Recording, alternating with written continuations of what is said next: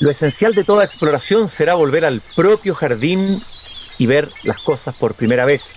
Decía el poeta T.S. Eliot, queridos y queridas radiovidentes que al escucharme me ven y al verme me escuchan en Antofagasta, en Temuco, en Viña del Mar, en Valparaíso, en Santiago, también a través de pauta.cl o de Spotify. Estoy abriendo la verja de madera de mi jardín en este frenético comienzo del mes de marzo, pero este jardín es un oasis.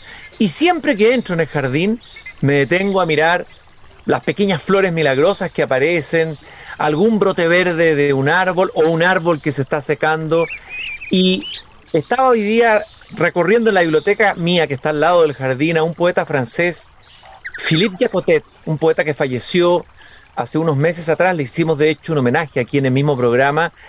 Era un poeta que siempre se detuvo a mirar las flores en el camino y las convirtió en tema central de su obra, es decir, la vida silvestre, la vida silvestre que aparece milagrosamente por todas partes alrededor nuestro y ante la cual pocas veces nos detenemos.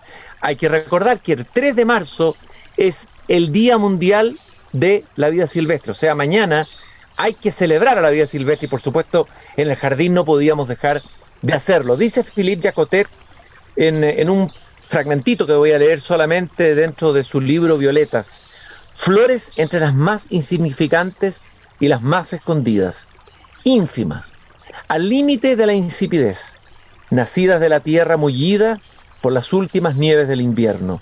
¿Y cómo, tan frágiles, pueden simplemente aparecer, salir de la tierra, mantenerse en pie, afirma en el comienzo de esta prosa poética Philippe Jacotet. Y para hablar de la vida silvestre, para hablar no sé si de las violetas, pero sí a lo mejor de flores más nuestras que tengan que ver con nuestra propia flora nativa.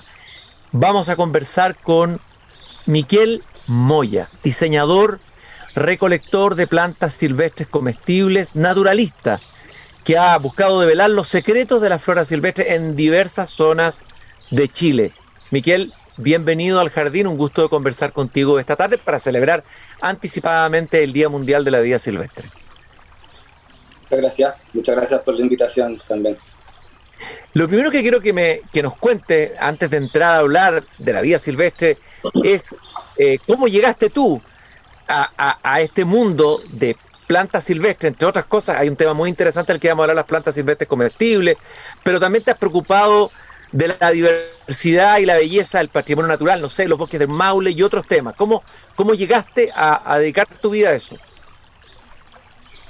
Eh, fue algo súper gradual en realidad, como que a mí siempre me gustó la naturaleza, desde chico, ir a los parques nacionales de vacaciones y desde, o sea, desde esa edad caché más o menos la diferencia entre el bosque nativo y, las plantaciones, como que había ahí un algo extraño pasando. Y bueno, yo me dediqué al diseño gráfico, a la música, y nunca indagué mucho en la naturaleza, la disfrutaba mucho, pero no, no sabía casi ni un nombre, ni un árbol, ni nada. Y recién a los, como a los 27 años más o menos fui a la casa de un amigo que tenía un libro de aves de Chile, de Jaramillo, y eso fue lo que me, me cambió por completo la percepción. Yo nunca había visto un libro de flora nativa, o sea, o de animales que clasificaran en el fondo las distintas especies. Y dije, wow, esta es una manera súper buena para aprender y me lancé aprendiendo sobre pájaros y después los grupos de Facebook sobre plantas, sacando fotos y ahí me fui en un tubo sin salida. en un tubo sin salida y de hecho tienes, entiendo, en Instagram eh, eh, algo que se llama alimentos silvestres, haces talleres para identificar y utilizar flores, plantas medicinales. Hay todo un mundo ahí desconocido, un mundo que, que era parte de un saber campesino, un saber rural y que se fue perdiendo eh, eh, cuando fuimos, nos fuimos trasladando hacia las ciudades, ¿no? Pero un saber muy antiguo que existió en Chile. Eh, sí, de hecho, o sea, poco se habla, pero hay, por ejemplo, está el sitio Monteverde, que tiene 13.500 años al menos de antigüedad, y ahí se encontraron un montón de las plantas que todavía se consumen hoy día, como el boldo, la nalca, que son varias, hartas variedades de algas, que eso ya ha caído en desuso. Entonces hay una tradición que fue bastante, eh, podría así pisoteada por el colonialismo y en el fondo, por ejemplo, los porotos al principio los españoles les daba terror consumirlos, creían que eran tóxicos. Entonces intentaron imponer su dieta y en el transcurso de los siglos, pucha, todo lo que tiene que ver con recolección silvestre, enfrentado a lo que es la electricidad, el, que se iba a poder congelar cosas, el supermercado, como que por nuestro estilo de vida moderno ha caído mucho en desuso por un montón de razones en el fondo. Y también yo creo principalmente por no valorar nuestra propia cultura y, no estar al tanto de que existe. Y es es, algo que en el fondo, sobre todo en las grandes ciudades, es quizá un poco más difícil de ver, pero en zonas en las que estoy, en las que estoy yo ahora, como San Fabián de Alico, eh, son cosas que se siguen en el fondo usando. Este, vamos a, ejemplificar algo con, algo que te leí por ahí en un artículo, en una revista digital, una entrevista que te hicieron, que tiene que ver con los bosques del Maule. Poca gente sabe que en el Maule hay bosques nativos extremadamente interesantes, diversos, eh, que es una región que tiene la mayor cantidad de especies de árboles nativos. Otra cosa es que cuánto, cuánta cantidad de ese bosque hay. Se habla siempre de los bosques del sur, ¿no es cierto? Del, se habla de Valdivia, se habla, se habla de otra zona, pero poca se habla del Maule. Ahí hay todo un mundo que me imagino que tú descubriste, que me gustaría que lo compartieras con nosotros. Sí, bueno, de hecho yo vivo acá en, la región de Ñuble, podría decir que es como el Maule histórico igual antiguamente fue la provincia del Maule. Y los bosques acá maulinos son en el fondo los bosques de la zona central sur, que eh, es algo que a mí también me gusta mucho desmitificar, que es en el fondo que la zona central es la zona eh, que tiene los bosques más biodiversos y que tiene más diversidad de plantas eh, vasculares, que en el fondo son las plantas que nosotros ocupamos, dejando de fuera los musgos y, eh, hepáticas, que son tipos de plantas que sí más al sur hay más eh, variedad, pero en el fondo si uno ve un mapa de la biodiversidad de Chile, la punta está en la zona central, eh, y obviamente la zona sur también tiene mucha biodiversidad, pero ahí va decreciendo a medida que ya llegamos a Magallanes. Entonces, por esa razón también Arauco, que en el fondo está en la frontera entre la zona centro y la zona sur, era la zona más poblada eh, cuando llegaron los españoles, porque aquí hay muchos recursos, hay mucha diversidad y sobre todo hay muchos frutos de árboles, de arbustos, eh, que solo crecen acá, por ejemplo el yeuque, que estuve recolectando ayer, que es un, un árbol que crece más o menos del Desmaule hasta la Araucanía, en la cordillera, y da un fruto así bastante grande que le dicen uva de cordillera, es un recurso eh, que la gente acá sí, por ejemplo, los arrieros lo recolectan, lo deshidratan, lo, que sé yo, lo guardan para el invierno cuando los recursos son más escasos. Que de hecho, bueno, ahora están teniendo un montón de problemas para deshidratar por las chaquetas amarillas que se comen todos los frutos. Entonces ahí, bueno, problemas de la modernidad. Oye, entiendo, entiendo, Miguel, eh, que, que el Maule se, le llama que es un ecotomo, o sea que está en un lugar, una transición entre dos climas. Me imagino eso que eso tiene que ver también con su especificidad o su particularidad. Eh, sí, sí. En el fondo, lo, por lo general en biología, como las zonas de frontera son más biodiversas. Y en el fondo el Maule es, zona central, que se caracteriza por tener un verano extremadamente seco. En el fondo la flora se, se adapta a eso, a como a una larga estación sin agua, pero también empieza a acercarse al, al clima templado lluvioso del sur, típico de Valdivia. Entonces, a pesar de tener eh, plantas que están adaptadas eh, para el verano extremadamente seco, en las quebradas y en microclimas del, de los cerros sí aparecen las plantas que son más típicas de Valdivia, qué sé yo, como los, los canelos, eh, las lumas, qué sé yo, y así con un montón de plantas. ¿Y cuáles serían los árboles, ya nombraste uno, pero emblemáticos de, del Maule, digamos, de, esta zona de bosques que no es tan conocida por la mayoría de la población? los árboles emblemáticos, por ejemplo, uno es el gualo, que se podría, le dicen el roble maulino, que en el fondo es una especie de esa misma familia, eh, pero la, corteza eh, parece como una torta miloja, eh, ah, más abundante acá en esta zona y comparte también eh, espacio con el roble más típico, el roble chileno. Y también está el híbrido, que se, se, hibridiza el roble y el gualo y aparece la guala, que también es muy típico de acá. Ese igual es un árbol bien grande, que puede llegar a ser muy largo, ¿no? Muy grande, ¿no? Sí, o sea, en el fondo todos los árboles de esa familia, de Notofagus, mm. son siempre los árboles dominantes en su ecosistema. O sea, son los más grandes, los más altos, los más abundantes. Entonces así con el gualo, el roble, el coihue, eh, la lenga y el ñirre, todos esos árboles son de esa familia. Bueno, y de hecho también hay uno que es endémico, endémico de la región del Maule, que se llama el ruil. Mm. Y ese crece solamente en la cordillera de la costa. Que en el fondo la, eh, acá eh, las, ¿cómo se llama? las forestales devastaron de tal manera que en, la costa del Maule solo queda el 3% del bosque nativo, el resto son puras plantaciones. Entonces este árbol, el ruil, está así amenazado, rodeado por plantaciones, está completamente amenazado y es muy escaso. Y el keule, entiendo que tú has trabajado o, has recolectado, te has preocupado del keule. Eh, sí, el keule también es un árbol, es similar al yeuque, crece como, pero este es de la cordillera a la costa y tiene un fruto bastante grande, lo que es raro eh, para los árboles chilenos. Por lo general, todos los árboles que tienen frutos grandes tienen una distribución bastante reducida porque se están extinguiendo naturalmente, porque en el fondo los animales que los propagaban, eh, lo más probable es que fueran dinosaurios, que ya se extinguieron. Entonces la fauna local como que por lo general no tiene las competencias para dispersar estos frutos. Caen y quedan ahí, y entonces al, árbol le cuesta como expandirse su distribución. Y este bosque podrá ser resiliente con los cambios climáticos. Si uno tuviera que mirar los distintos bosques que hay en Chile, los distintos climas, las distintas zonas. ¿Cómo va a resistir este bosque o cómo está resistiendo al cambio climático en relación a otros, al bosque templado del sur, etcétera?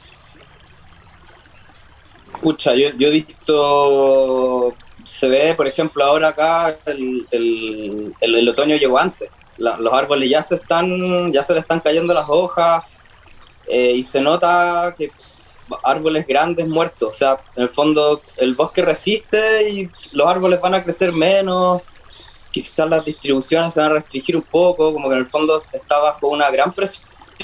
Pero acá, yo, por lo que he visto personalmente, siento que no es tan grave como lo que está pasando en Santiago con el bosque clerófilo. Mm. Que ahí el, bosque literalmente está agonizando. Entonces, eh, en el fondo, cada latitud tiene va a tener sus distintas problemáticas. En el fondo el bosque va a resistir a medida del tiempo, solo que va, yo creo que va a ir perdiendo biodiversidad a medida que ciertas plantas se van a ir extinguiendo localmente. Y ahí está por verse eh, si, qué sé yo, logra resistir, si las plantas logran moverse de latitud en latitud, eso está por verse. Hablaste del bosque esclerófilo, ahí tenemos otra eh, eh, eh, gran reserva, digamos, poco conocida, incluso por los que viven, para qué decir los que viven en Santiago. ¿Cuál es la diferencia entre el bosque esclerófico y este bosque maulino, por decirlo así? ¿Cuál es su especificidad, si pudiéramos comparar estos dos, estos dos bosques? Es que de hecho el, bosque maulino es súper complejo y contiene también al bosque esclerófilo.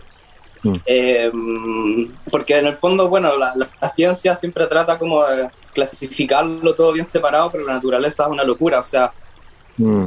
Pero lo, que es bueno, lo que se llamaría más roles, o sea, perdón, bosque maulino serían los que están dominados por, por gualos o robles, pero también van a crecer entre medio quillayes, boldos, litres, que son en el fondo las especies más típicas del bosque esclerófilo, que en el fondo el bosque esclerófilo es un bosque que está muy adaptado a estos granos secos, entonces las hojas son chiquititas y son duras y no se caen, se mantienen todo el año en el fondo para guardar esa poca agua que obtienen. Esclerófilo en griego significa hoja dura.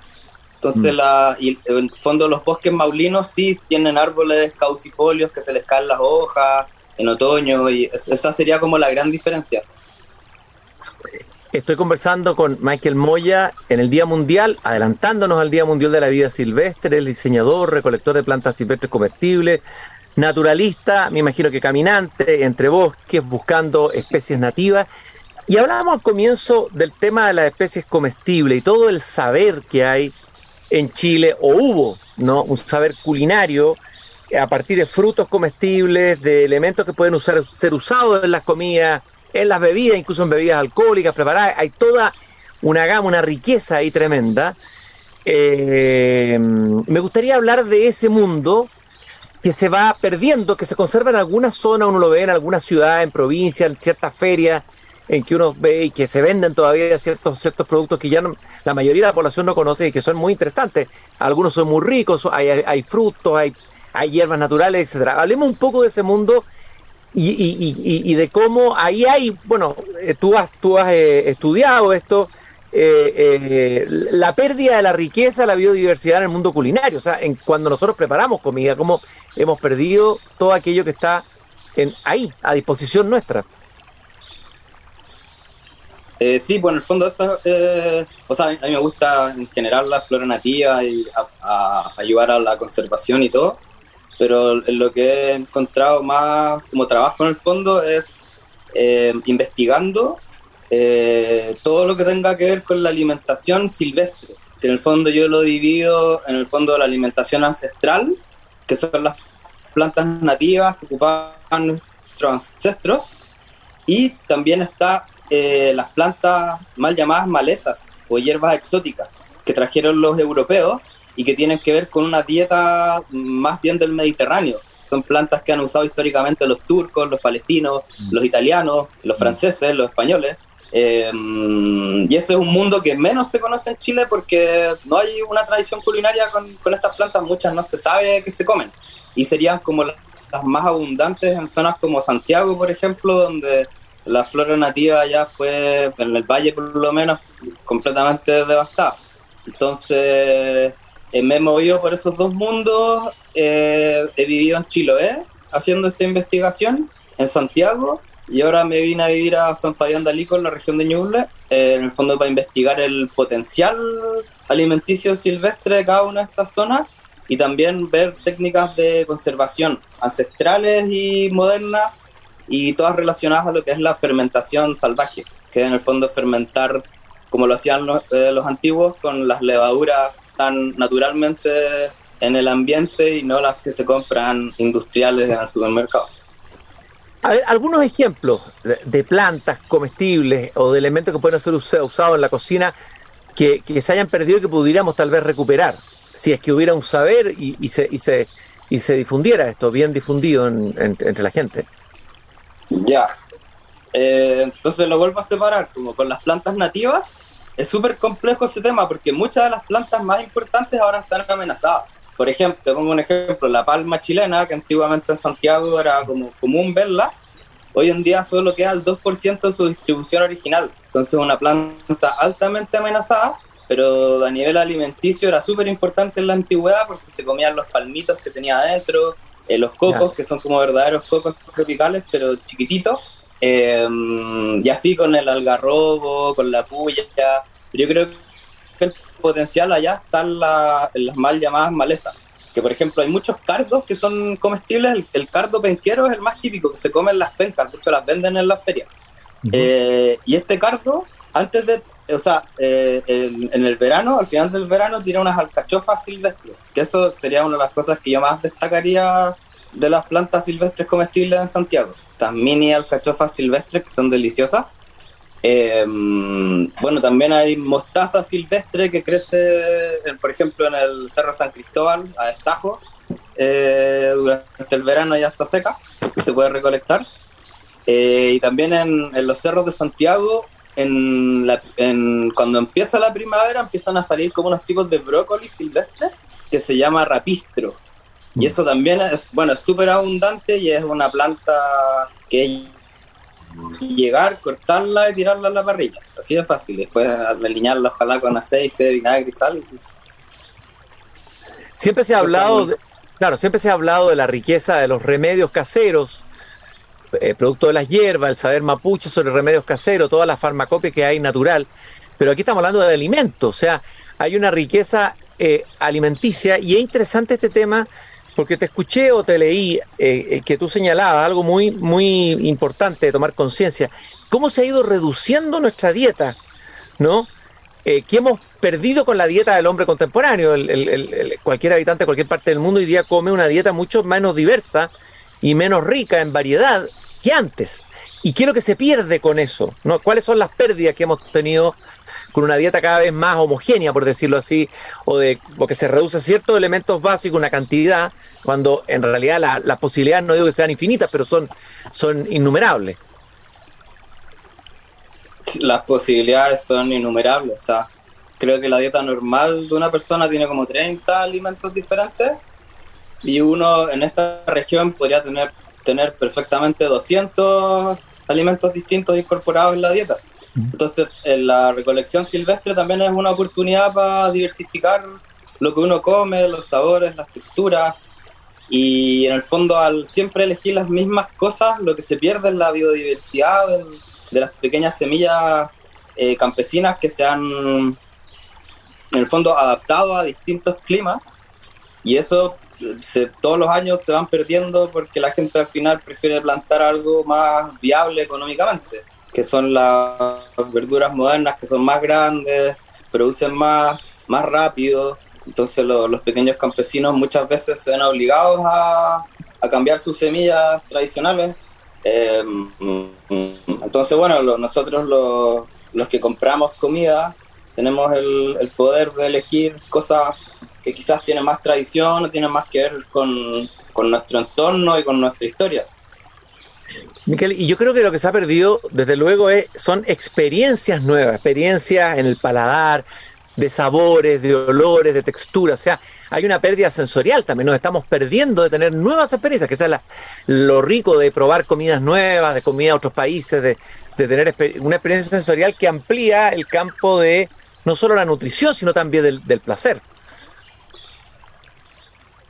Exacto, sí, pues de hecho muchos de estos frutos o hierbas son únicos y son sabores que no vas a conseguir en ninguna otra parte. O sea, una rica nalca con sal no se compara a nada que uno pudiera comprar en la mm. feria o qué sé yo, en el supermercado menos. Y así con un montón de, frutos. Eh, entonces, bueno, yo creo que el, camino es, sobre todo con la fruta, nativa es volver a cultivar estas plantas y, cuidar lo más posible los ecosistemas y nuestros paisajes, eh, que son los que permiten que existan estas plantas. Y si seguimos como vamos, eh, poco va a quedar. O sea, yo con mis propios ojos he podido ver en mi corta vida cómo los, ecosistemas se van deteriorando y van desapareciendo. Sí, eh, rápido de la, destrucción, la flora acá en Chile sobre todo, y por, los ecosistemas más eh, fondo frágiles. Entonces, eh, se protegen eh, muchas hectáreas en la zona austral donde no hay, en el fondo no hay una amenaza tan certera sobre los ecosistemas, pero acá en la zona central, donde, donde tenemos un montón de ecosistemas como por ejemplo los palmares, que están altamente amenazados y no tienen eh, la protección necesaria, ahí no se está haciendo lo que se debería. Entonces hay un gran, eh, o sea, ¿cómo se llama? Hay, hay el Estado, que si los privados tienen la responsabilidad de tratar de proteger lo más posible los, estos frágiles ecosistemas que tenemos en la zona central y que quedan tan pocos en el fondo ya silvestres. Oye, sería muy bueno, Mike, a lo mejor lo has hecho, yo no, lo he visto, pero que publicaras un libro sobre esto. Así como tú te, tú te encontraste con un libro que te marcó y que te llevó a la exploración en la flora, sería interesante que un libro sobre este tema específico de los alimentos silvestres. Eh, sí, esto, estoy trabajando en eso. Eh, postulé un fondo el año pasado, pero no me lo gané, así que espero este año ganármelo y ya, o sea, tengo ya casi todas las fotos y más o menos la idea de las plantas que van a ir pero seguro, sí. Bueno, y a todos los que nos están escuchando, nuestros radiovidentes, que quieren abrirse a conocer esta, este mundo desconocido y rico eh, de saberes culinarios, de comidas, de alimentos nuevos que están a veces a la mano, o cerca por lo menos, tal vez pueden conectarse a través de tus talleres. No sé si estás haciendo talleres en este momento. Eh, a tu Instagram, ¿a dónde, ¿a dónde nos puedes invitar a conectarte, a conectarse con lo que hace Michael? Eh, la información la subo al Instagram alimento.silvestre. Alimento. Si pronto se vienen talleres, más talleres, plantas, funciona como una guía. También el Instagram hay fotos, entonces funciona más o menos como una guía virtual. Yo te agradezco mucho este recorrido que hemos hecho, este, acercarnos al mundo de las plantas silvestres comestibles de Chile, a la riqueza y biodiversidad de los bosques del Maule, al Queule, etcétera. Abrir nuestro campo de percepción, de conocimiento y también de compromiso con esta naturaleza que está, como tú muy bien señalas, hoy día en peligro. Gracias por habernos acompañado esta tarde en este paseo por este jardín, Michael. Muchas gracias a ti por la invitación, fue un gusto. Y nosotros recordamos que nos acompaña el Grupo Viva, comprometido con la sustentabilidad en los barrios y llevando cultura al interior de la construcción. También Fundación Irarrázaval. Todos los lunes conversamos en Desde el Jardín con profesores de Chile. Gracias por habernos acompañado. Viva la vida silvestre, cuidémosla, tomemos conciencia de ella, celebremos mañana con nuestros hijos, enseñándoles, mostrándoles el libro, llevándolos a los, a los bosques, haciéndolos vivir la experiencia de la riqueza de la vida silvestre que está tan cerca nuestra, nuestras grandes maestras, las plantas, los árboles, etc. Nos encontramos mañana nuevamente aquí a las 8 de la tarde cuando vuelva a abrir la verja de madera de este jardín. Gracias.